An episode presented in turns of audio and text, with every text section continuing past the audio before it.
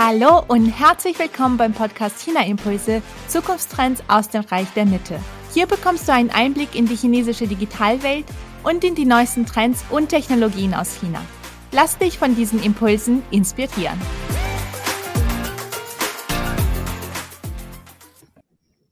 Mein Name ist Alexandra Stefanow und ich spreche heute mit Georg Stieler. Er hat 2011 die Niederlassung des familieneigenen Beratungsunternehmens in Shanghai gegründet und berät dort vor Ort zusammen mit seinem Team Technologieunternehmen zu Markt- und Zukunftsthemen. Zu seinen Kunden zählen Konzerne wie ABB, Bosch, Mercedes-Benz, KUKA und Siemens, aber auch global agierende Mittelständler. Und er unterstützt auch Startups mit seiner Expertise. Georg hat ein internationales Studium der Wirtschaftswissenschaften in Mannheim, Friedrichshafen und Shanghai absolviert und wird mit mir heute über das Thema Roboter und Industrieautomation in China sprechen. Georg, herzlich willkommen bei China Impulse. Schön, dass du da bist. Hallo Alexandra, es freut mich hier zu sein. Ja, ich bin sehr gespannt auf unsere heutige Folge, weil ich mich selber natürlich auch schon ein bisschen mit dem Thema Roboter in China beschäftigt habe. Da kommt man auch nicht drum herum. Aber du bist der absolute Experte dafür und da werde ich bestimmt ganz viel noch von dir lernen heute mit deinen Antworten und Einblicken. Und als Einstieg, ich hatte ja schon gesagt, wir wollen über Industrieroboter in China sprechen, aber eben auch in Europa oder im deutschsprachigen Raum. Und du hast im vergangenen Jahr in einem FAZ-Artikel geschrieben, in chinesischen Fabriken stehen mittlerweile mehr Roboter als in den USA. Kannst du uns dazu ein bisschen mehr erzählen, was sich in den letzten Jahren auch so entwickelt hat in China, was zu diesem Fortschritt geführt hat und was du auch beobachten konntest in deiner Arbeit mit Industrierobotern? Ja, es war nicht nur in absoluter Zahl mehr Roboter als in den USA, sondern, und das, das war die spektakuläre Meldung letztes Jahr, ähm, auch mehr Roboter als äh, pro 10.000 Arbeitern in der fertigen Industrie. Letztes Jahr wurde mehr als jeder zweite Industrieroboter auf der Welt in China verkauft und das wird voraussichtlich auch dieses Jahr so sein. Also wir sehen zwar eine gewisse Schwäche im Markt im zweiten Halbjahr. Äh, Im ersten Halbjahr hat sich China aber immer noch stärker entwickelt als jetzt etwa die USA oder Deutschland. Der Grund, warum China äh, ja also so, so viele Roboter kauft, und das ist ja nicht erst seit letztem Jahr so, das ist einfach, weil das Land die letzten 20 Jahre zur Fabrik der Welt geworden ist. Wir sehen zwar eine Verlagerung der Elektronikindustrie äh, seit geraumer Zeit nach Südostasien. Der Anteil der Produkte aus China in, in der Branche ist aber immer noch beträchtlich. Ja, China ist auf dem Weg dazu, dieses Jahr der größte Autoexporteur der Welt zu werden. Und äh, das Land beherrscht Lieferketten in Wachstumsbranchen wie der Elektromobilität, Solar, Lithium-Ionen-Batterien, Photovoltaik die Branchen waren auch dieses Jahr die größten Nachfragetreiber für Industrieroboter. Vor acht Jahren habe ich mal geschrieben, Industrie 4.0, also intelligente, vernetzte Produktionsprozesse könnten Chinas Rolle als Fabrik der Welt gefährden. Und in Peking sah man das ähnlich, ja, weil äh, äh leistungsfähige und flexible Automation macht es theoretisch attraktiver, Produktion in Hochlohnländer zurückzuholen. Was sich aber ereignet hat tatsächlich, ist, dass kein Land der Welt Automatisierung und Digitalisierung mit so viel Entschlossenheit vorangetrieben hat wie China. Und so richtig bewusst wird mir das auch erst, nachdem ich während der Pandemie erstmal wieder längere Zeit in Europa festsaß. Kein anderes Land hat in den vergangenen Jahren so viel neue, moderne Fabriken errichtet und auch bestehende automatisiert wie China. Mhm. Und du hast ja gerade schon kurz ein paar Branchen angesprochen. Wie sehen denn da in verschiedenen Anwenderbranchen die Anteile an Robotern zwischen Deutschland, China und den USA aus? Was entwickelt sich auch in, in den verschiedenen Branchen, die du so beobachtest? In allen drei Regionen ist die Autoindustrie traditionell stark vertreten. Also als wir angefangen haben, in China die Robotik zu covern, das war so 2012, 2013, äh, da wurden gerade viele äh, Fabriken für klassische Verbrennungsmotorfahrzeuge errichtet. Und ab 2013, 14 war dann China aufgrund dessen auch der größte Robotermarkt auf der Welt und ist es seither geblieben. Abstand zu anderen Märkten hat sich vergrößert. Was dann seit 2016 rum China Neues gebracht hat, das, das war die starke Automatisierung äh, des äh, Elektronikbereichs. Ja, wenn man sagt da also 3C, äh, Computer Communications und Consumer Electronics. Also das war dann ein Paradigmenwechsel, weil die Jahrzehnte davor war immer die Autoindustrie global der wichtigste Absatzmarkt und plötzlich wurde die Elektronikindustrie wichtiger. Äh, wie ich das gerade gesagt habe, dieses Jahr waren die Wachstumstreiber insbesondere neue Kapazitäten für die Photovoltaik. Ja, China wird dieses Jahr äh, die Produktionskapazität für Solarmodule im Vergleich zu 2022 mehr als verdoppeln und die Batterieherstellung.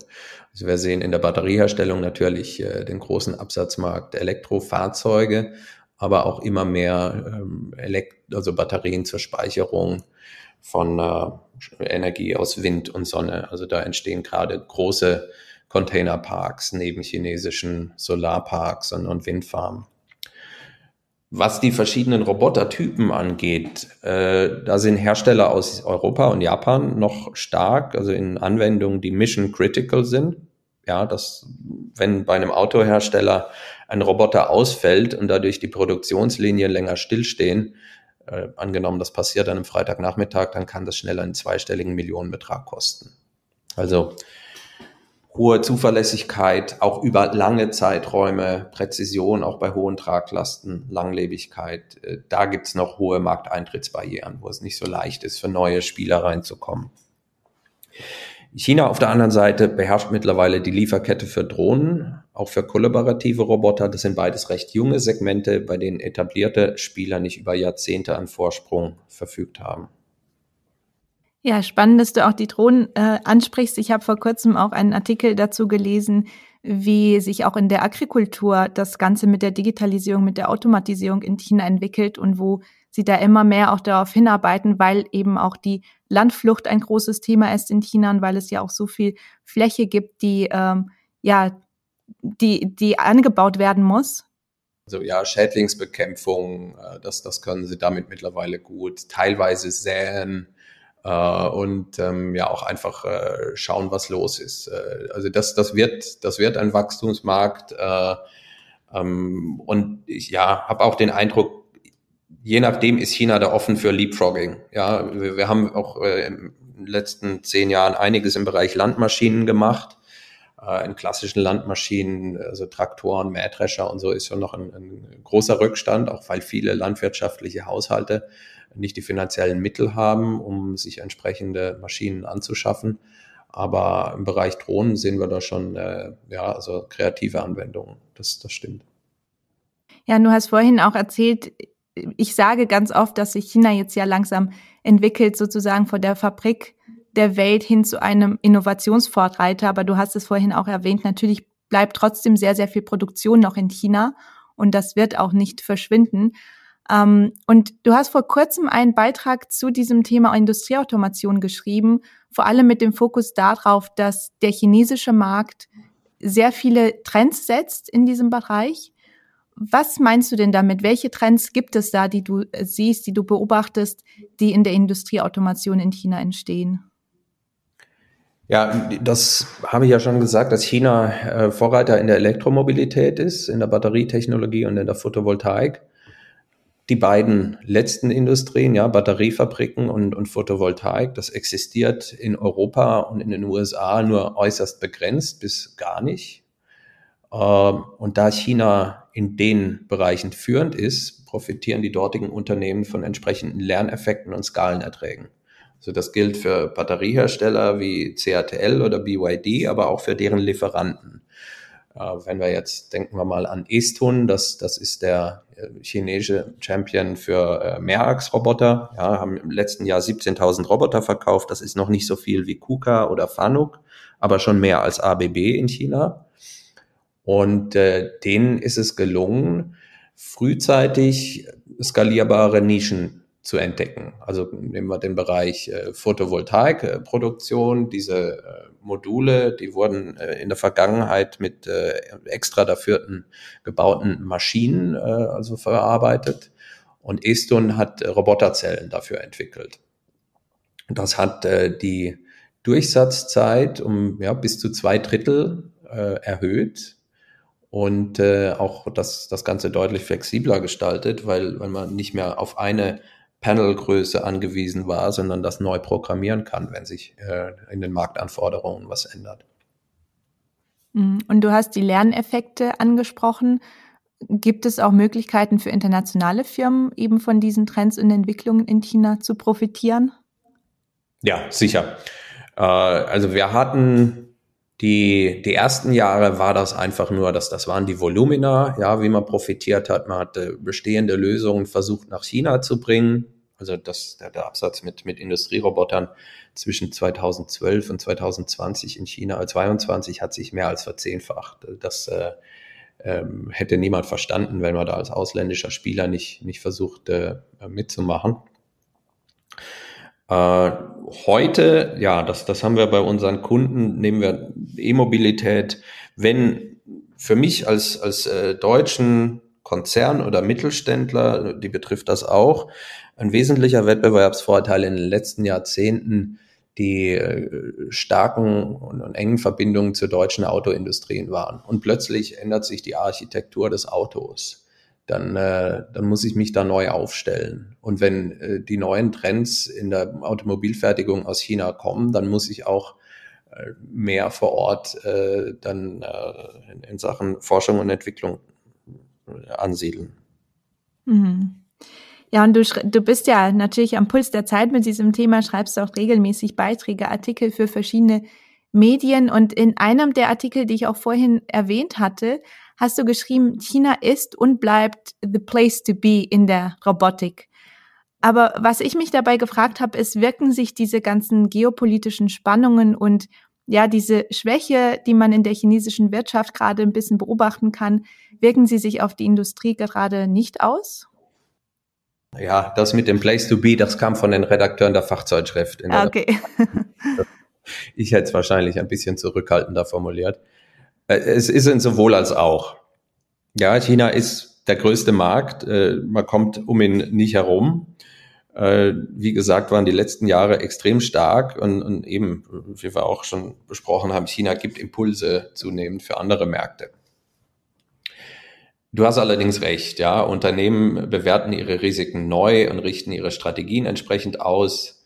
Und spätestens seit dem zweiten Quartal merken alle im Auftragseingang, noch nicht zwangsläufig in den Umsätzen, dass die chinesische Wirtschaft derzeit durch eine Schwächephase geht. Für kleinere Unternehmen war der Markt immer schwierig. Ich kenne auch Fälle, da wurde viel Geld investiert, um die chinesischen Kunden auszubilden. Ja, was ist das überhaupt für ein Produkt, das man da reinbringt? Und zum Schluss zieht man sich zurück, weil chinesische Nachahmer ähnliche Produkte für ein Fünftel des Preises anbieten. Ähnlich ist es bei Startups. Theoretisch ein Riesenmarkt.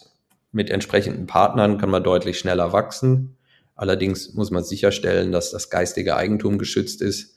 für Unternehmen in der Frühphase ist das zusammen mit der geografischen Distanz und auch, auch ja, kulturellen Unterschieden in der Regel eine Nummer zu groß. Im Bereich Software ist es noch komplizierter. Man muss mit chinesischen Cloud-Anbietern zusammenarbeiten, was häufig erhebliche technische Anpassungen erfordert. Dazu teure juristische Beratungen, um die rechtlichen Rahmenbedingungen zu erfüllen. Ja, es muss alles safe and controllable sein. Also das, das ist teilweise sehr vage, äh, in, in was für ein Umfeld man sich da begibt. Also long story short, ab einer gewissen Größe kann man den Markt nicht außer Acht lassen. Ja, man muss ja auch sehen, welche neuen Wettbewerber dort entstehen. Organisatorisch gilt es, den richtigen Mittelweg zu finden, die eigene Niederlassung machen zu lassen und gleichzeitig nicht die Kontrolle zu verlieren.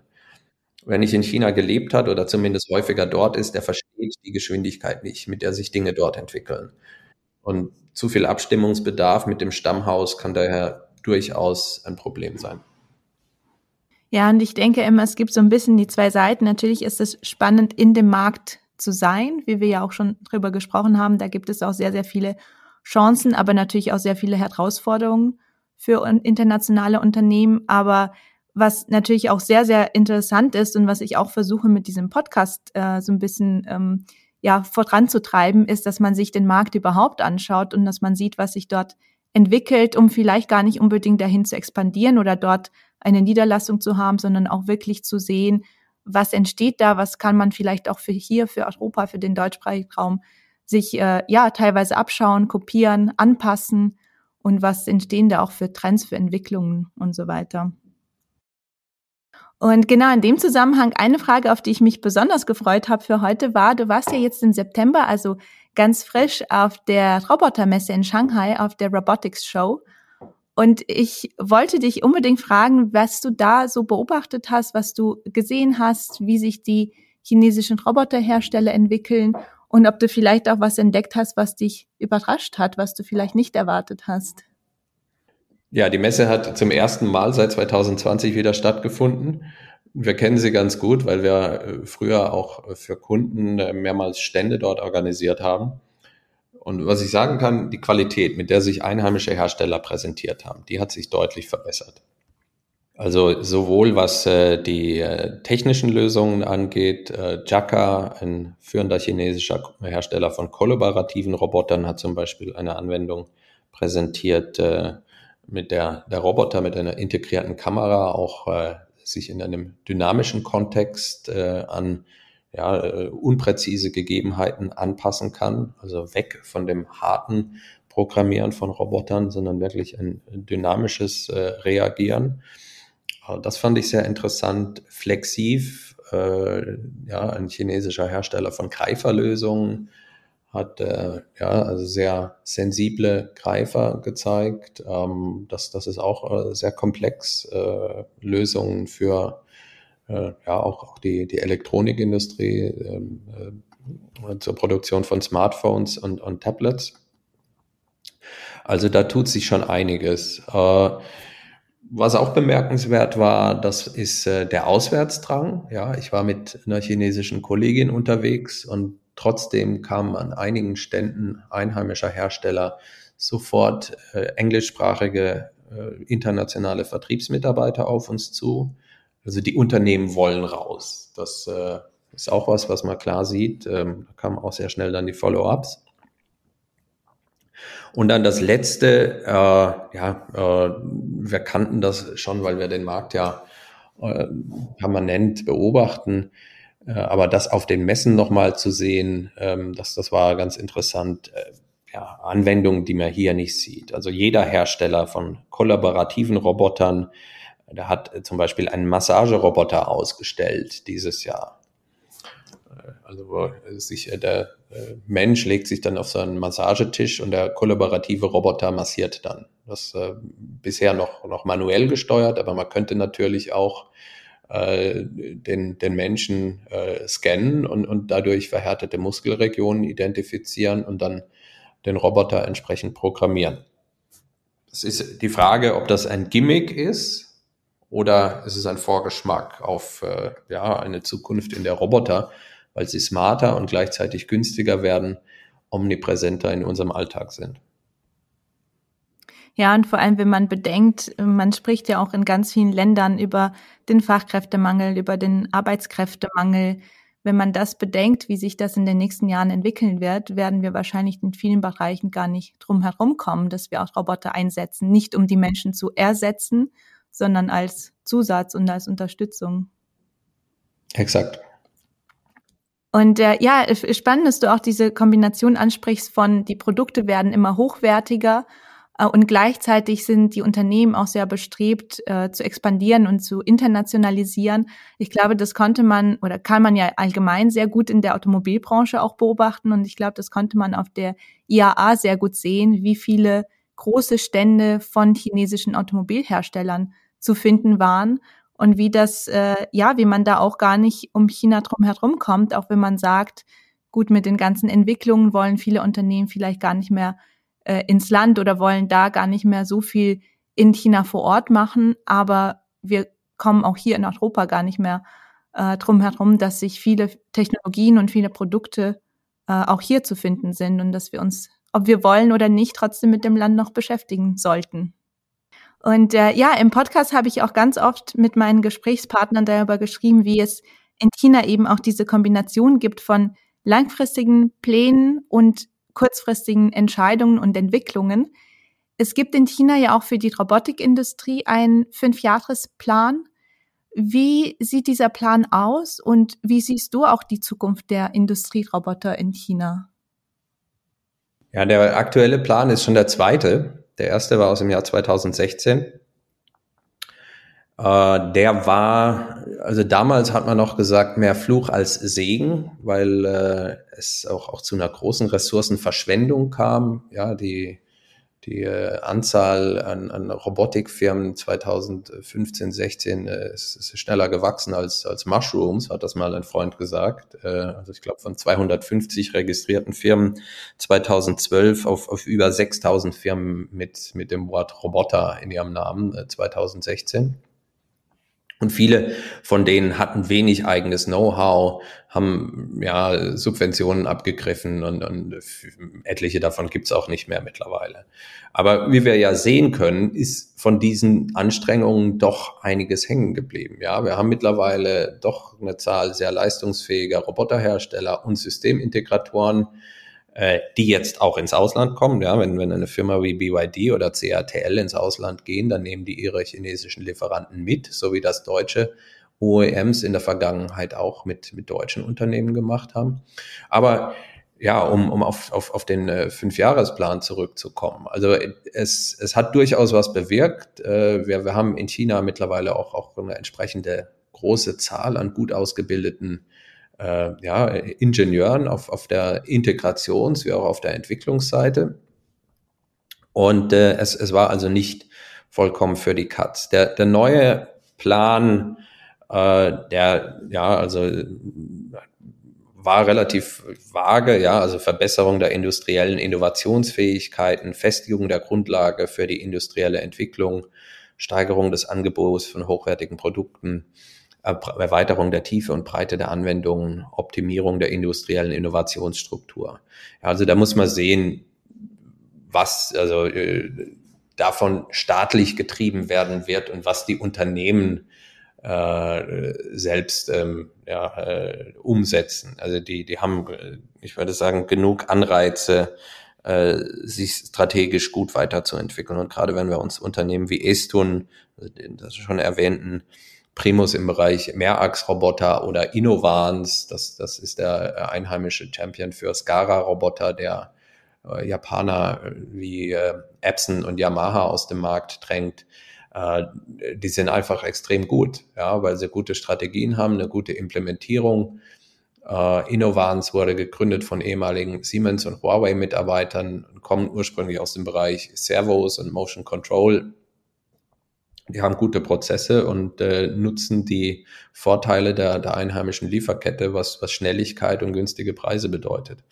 Also es gibt noch andere Pläne, ja, also den Aktionsplan Roboter und Anwendungen, äh, der wurde diesen Januar äh, vom MIT und 17 weiteren Behörden veröffentlicht und ähm, der sieht dann weitere Anwendungen in den Bereichen Fertigung, Landwirtschaft, Logistik, Energie, Gesundheitswesen, Bildung und Altenpflege vor ja auch wieder das Ziel, China bis 2025 zu einer globalen Robotikmacht zu machen.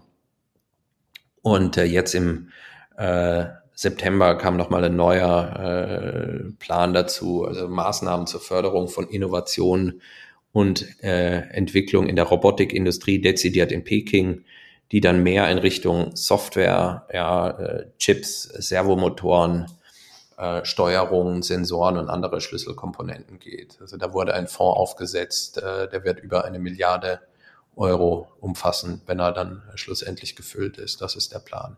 Also diese, äh, ja, das Zusammenspiel aus staatlicher Lenkung und, und aber dem, dem starken Unternehmergeist, das, das hat in der Branche auf jeden Fall also Früchte getragen wie gesagt, die, die führenden Spieler, die wir da gerade sehen, äh, einheimisch, Estun, Innovans, Chaka im, im Bereich äh, kollaborative Roboter, äh, die, ähm, die haben auch starke unternehmerische Eigeninitiative. Also der Staat kann da nicht alles entscheiden.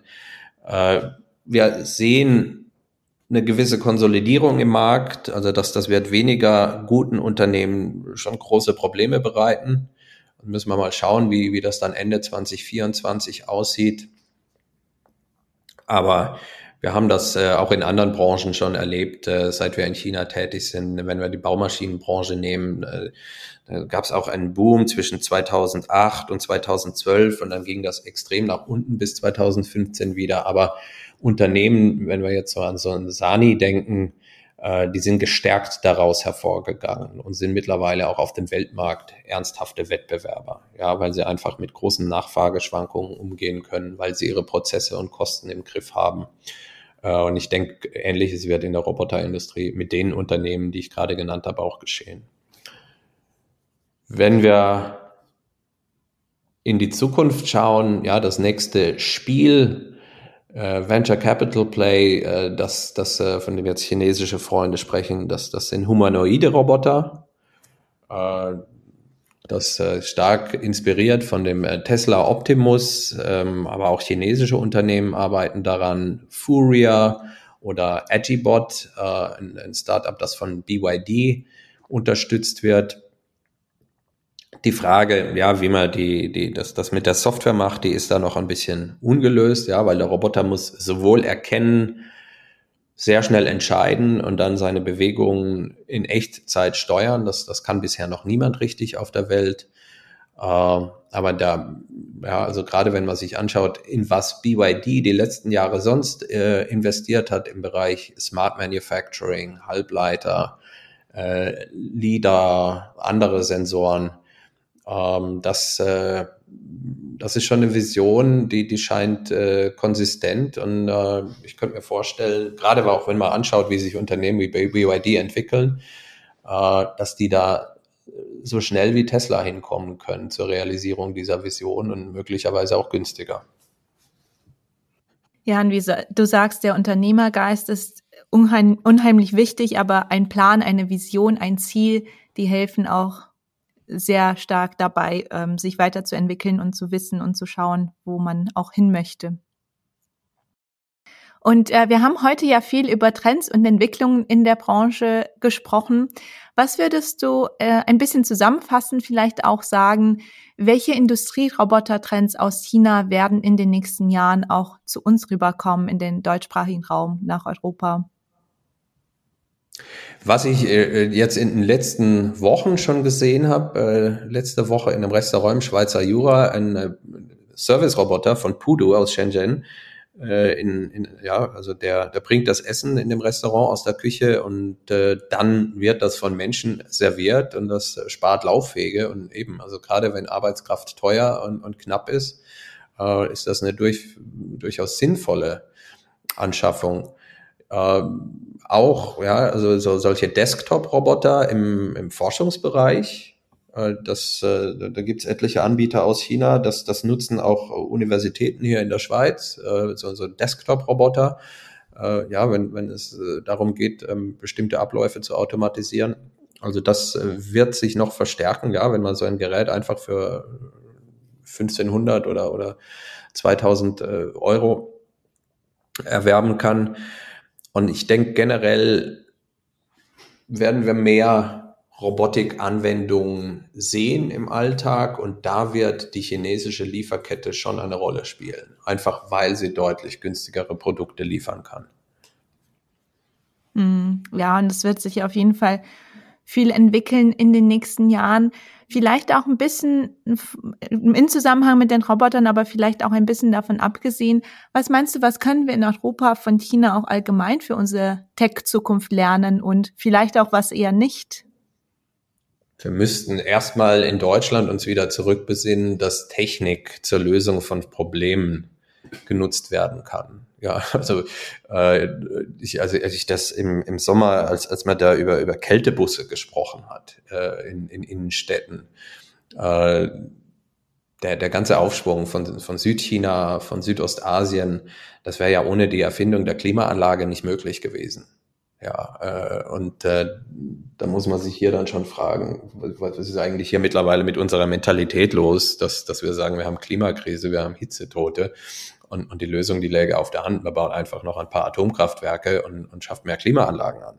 Also äh, das, das ist so, so wie ein Ingenieur äh, äh, da denken würde. Ähm, wir, wir haben da wirklich, also mittlerweile in Deutschland insbesondere und ich merke das jedes Mal, wenn ich in Asien bin, ein großes mentales Problem, dass, dass wir nicht mehr daran glauben, was eigentlich äh, die Menschheit äh, an Infrastruktur und an technischen Lösungen in der Lage ist äh, zu schaffen. Ja, und ich, ich denke nicht, ich denke nicht, dass das äh, Windräder und, und, und, und Solarparks äh, in, in Deutschland, dass, dass das wirklich die, die Lösung sein wird. Ähm,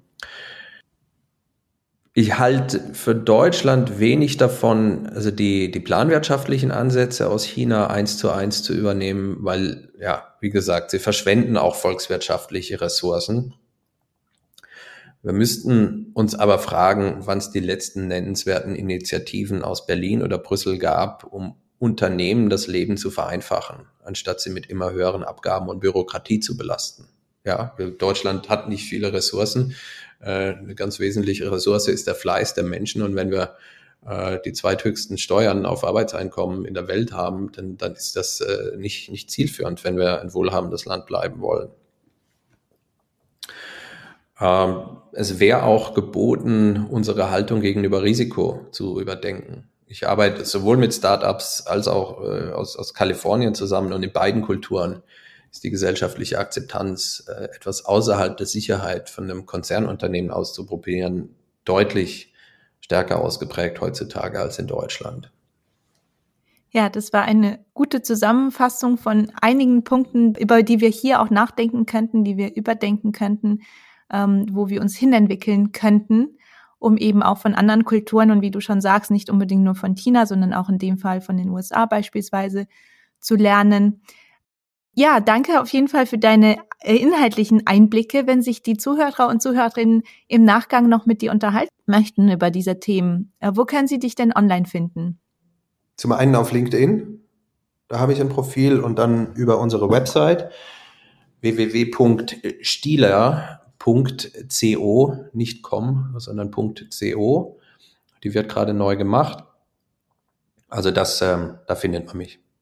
Sehr gut. Das werde ich auf jeden Fall auch auf der Seite verlinken. Das heißt, ähm, da können die Zuhörer und Zuhörerinnen auch direkt auf die Links klicken und dich finden und sich mit dir vernetzen und austauschen. Und zum Schluss noch zwei Fragen. Hast du eine Empfehlung, welche Internetressource die Zuhörer, die Zuhörerinnen nutzen könnten oder welches Buch sie jetzt unbedingt lesen sollten, um China besser zu verstehen? Äh, also Internetressourcen, chinesische Hu Xui Wang. Das ist ein äh, ganz gutes äh, Portal für redaktionelle Beiträge. Da, also das, das lässt sich ja mittlerweile auch, auch mit der Übersetzungsfunktion ganz gut lesen, wenn man jetzt nicht viele chinesische Schriftzeichen kennt. Äh, dann äh, 36KR, äh, das, das ist auch ein gutes Portal zu, zu Tech News und äh, Caixin, also das chinesische Wirtschaftsmagazin. Weil letztendlich ersetzt nichts den, den persönlichen Zugang, um, um Dinge bewerten zu können. Also wir hatten auch äh, dieses Frühjahr gerade im Robotikbereich einen, einen Großauftrag von BYD, den haben drei Roboterhersteller für sich äh, reklamiert. Einer äh, hat es damit auch schon äh, früher in die Zeitung geschafft, aber letztendlich hat ihn ein anderer bekommen. Ja, das äh, ähm, man, man, muss, man muss vor Ort sein und, und vernetzt sein, äh, um, um dann auch, auch ja, verifizieren zu können, äh, stimmt das tatsächlich, was man so gesehen hat. Ähm. Auf jeden Fall. Und jetzt vor allem, seitdem das Land wieder geöffnet ist und man wieder hinreisen kann, kann man eigentlich nur jedem ans Herz legen, das auch zu machen und sich dann auch persönlich die Eindrücke zu verschaffen und das Land vor Ort selber zu erleben. Ja, und wenn du zum Schluss noch eine kurze Auflistung machen müsstest, was sind für dich denn die aktuellen Top 3 Themen, Top 3 Trends in der chinesischen Tech-Welt? Also zum einen Autarkie. Ja, das, das sehen wir äh, bei allem, was sich da im Bereich Halbleiter abspielt, aber auch in anderen Bereichen. Also auch, auch äh, das, das Engagement im Bereich äh, erneuerbare Energien, Energiespeicher muss man in dem Kontext sehen und auch die Innovationen im Agrarbereich. Ja, also China ist ja immer noch ein großer Lebensmittelimporteur und, und deshalb ist es wichtig, die eigene Landwirtschaft, wir haben ja früher drüber gesprochen, äh, leistungsfähiger äh, zu machen. Dann natürlich das Thema künstliche Intelligenz. Äh, wir haben jetzt über 50, fast 100 Firmen, die versuchen, eigene LLM-Modelle zu bauen. China ist schon sehr stark im Bereich Machine Vision, äh, also gehört da zur Weltspitze. Natürlich auch getrieben durch das Überwachungsthema, aber es gibt ja auch noch andere Anwendungsfälle im Fabrikbereich.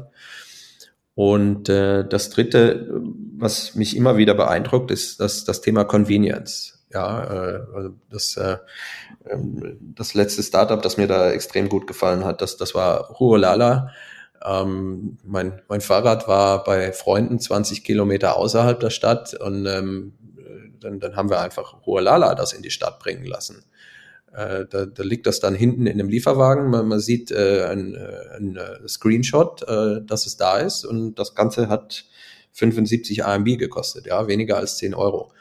Und ähm, das, äh, also wie chinesische Unternehmen es in, in diesen Megastädten schaffen, äh, das, das relativ anstrengende Leben dann, dann doch entspannter zu gestalten, das beeindruckt mich immer wieder. Ja, das stimmt. Und da sind wir auch wieder bei dem Punkt, dass man sich viele Entwicklungen auch am besten persönlich vor Ort anschauen sollte und das Land auch mit, ja, mit all den positiven, natürlich auch mit den negativen Seiten, aber einfach mal persönlich erleben sollte. Ja, Georg, vielen Dank, dass du heute hier warst. Vielen Dank, dass du uns so viel erzählt hast zu deinem Expertenthema Roboter und Industrieautomation. Und ich freue mich dann äh, auf jeden Fall weiter von dir zu hören, wie sich das Thema entwickelt, weil es tut sich ja gefühlt jeden Tag was Neues. Also danke, dass du da warst. Vielen Dank für das Gespräch, Alexandra. Wenn dir diese Folge gefallen hat, bin ich dir dankbar, wenn du diese weiterempfiehlst, den Podcast abonnierst und mir eine iTunes-Rezension hinterlässt, damit dieser Podcast auch noch lange Zeit bestehen bleibt. Aber jetzt wünsche ich dir erstmal eine wunderbare Restwoche und ich freue mich, wenn du bei der nächsten Folge von China Impulse Zukunftstrends aus dem Reich der Mitte wieder dabei bist. Bis dann und seid Jen.